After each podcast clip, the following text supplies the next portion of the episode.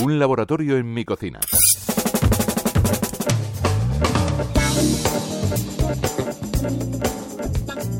El embarazo es un momento de cambios en el cuerpo.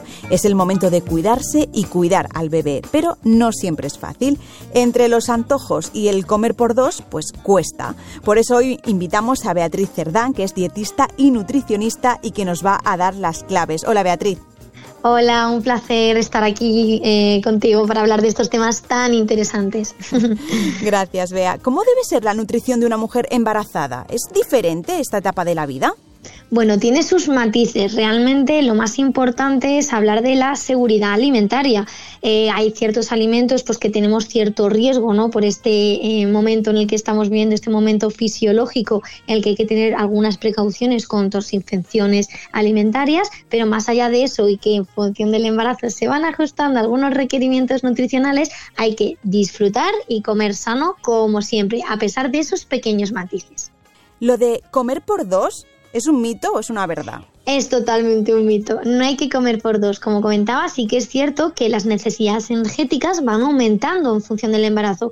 Pero, por ejemplo, en el primer trimestre no hay que hacer absolutamente nada. Y es a partir del segundo cuando empiezan a aumentar un poquito las eh, calorías. Por ejemplo, en el segundo trimestre pues se aumenta de 300 a 340. En el tercero siguen a aumentar hasta 400, 400 kilocalorías extras. Pero no hay que comer por dos. Simplemente subimos un poquito ese balance energético y sobre todo... Eh, nos damos cuenta que la proteína juega un papel fundamental. Entonces, esas calorías extras hay que fomentarlas sobre todo con el consumo proteico. Eh, ¿Por qué la proteína juega un papel fundamental? Sobre todo eh, pensamos que estamos eh, generando vida, estamos sobre todo cuando somos mamás, ¿no? Pues estamos formando nuevos tejidos, entonces los requerimientos para esas formaciones de, de, nuestro nuevo pequeño, pues necesitamos esos consumos proteicos. Normalmente necesitamos como por lo menos 25 gramos más de proteína en nuestra dieta, como digo, sobre todo a partir del segundo trimestre y a partir del tercero se incrementa mucho. Estamos en una etapa, por eso en, en el embarazo nunca hay que hacer ningún déficit hipocalórico, porque lo que necesitamos es más energía para esa, esa nueva vida que estamos dando, por eso esos requerimientos aumentan, tanto de proteína, quizás un pequeño en calcio, un poquito de hierro.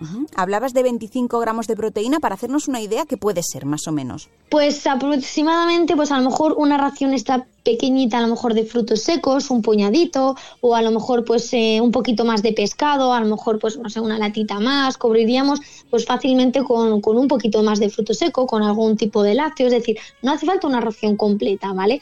Vale. No sé si el tema suplementos también se habla mucho. ¿Hay que suplementarse per se? Muy interesante esta pregunta, sí que es algo que suelen preguntar de, ay, estoy en embarazo, madre mía, necesito, quiero llegar a todo, quiero estar bien, tengo miedo de no llegar al, calcio, al hierro, a muchas cosas. Realmente, si tenemos una alimentación planificada, no hace falta suplementarse nada, excepto de vitamina B9, el ácido fólico. Eso normalmente cuando ya estamos buscando la preconcepción del embarazo, ya el médico nos va a recomendar tomarla, ¿vale? En caso de que haya cualquier déficit nutricional, por ejemplo, vitamina D, pues se puede recomendar. Otros de los déficits bastante comunes en embarazo es el tema del hierro. El hierro sí que es muy importante, ¿vale? Normalmente a en mujeres suele ser de reconocimientos 15 miligramos y a partir del segundo trimestre sube como a 28. Entonces sí que necesitamos un poquito de aporte extra, que ojo, se puede obtener de la alimentación sin problema, pero si ya tenemos predisposición a tener anemias o ya vemos en analítica que tenemos anemias, igual sí que estaría bien reforzarlo o valorar un suplemento en caso de déficit, porque sí que es verdad que cuando nuestro peque está naciendo pensamos que luego durante la lactancia materna ese hierro es el que va a obtener durante el propio embarazo. Entonces es muy importante que no haya déficit de anemia durante el embarazo. No sé si es fácil resumir, pero ¿cuáles serían tus consejos, dos o tres consejos para una mujer embarazada que está un poco perdida? Comer bien, seguridad alimentaria, asegurar bien sobre todo proteína y hierro en caso de déficit suplementar y eh, tener en cuenta pues cualquier tipo de, de toxinfección que, pueda ocurrir. Más allá de eso, disfrutar del momento, que es un momento precioso en nuestra vida y, en cualquier complicación pues acudir a un especialista que, que nos pueda ayudar para resolverlo. Pues muchas gracias, Bea. Por cierto, muchos más consejos en tu Instagram, que es muy útil, que es la vida como nutricionista. Gracias por estar ahí y hasta la próxima. Sabes que estamos encantados de recibirte. Gracias a vosotros. Hasta la próxima. Esther Garín, Radio 5, Todo Noticias.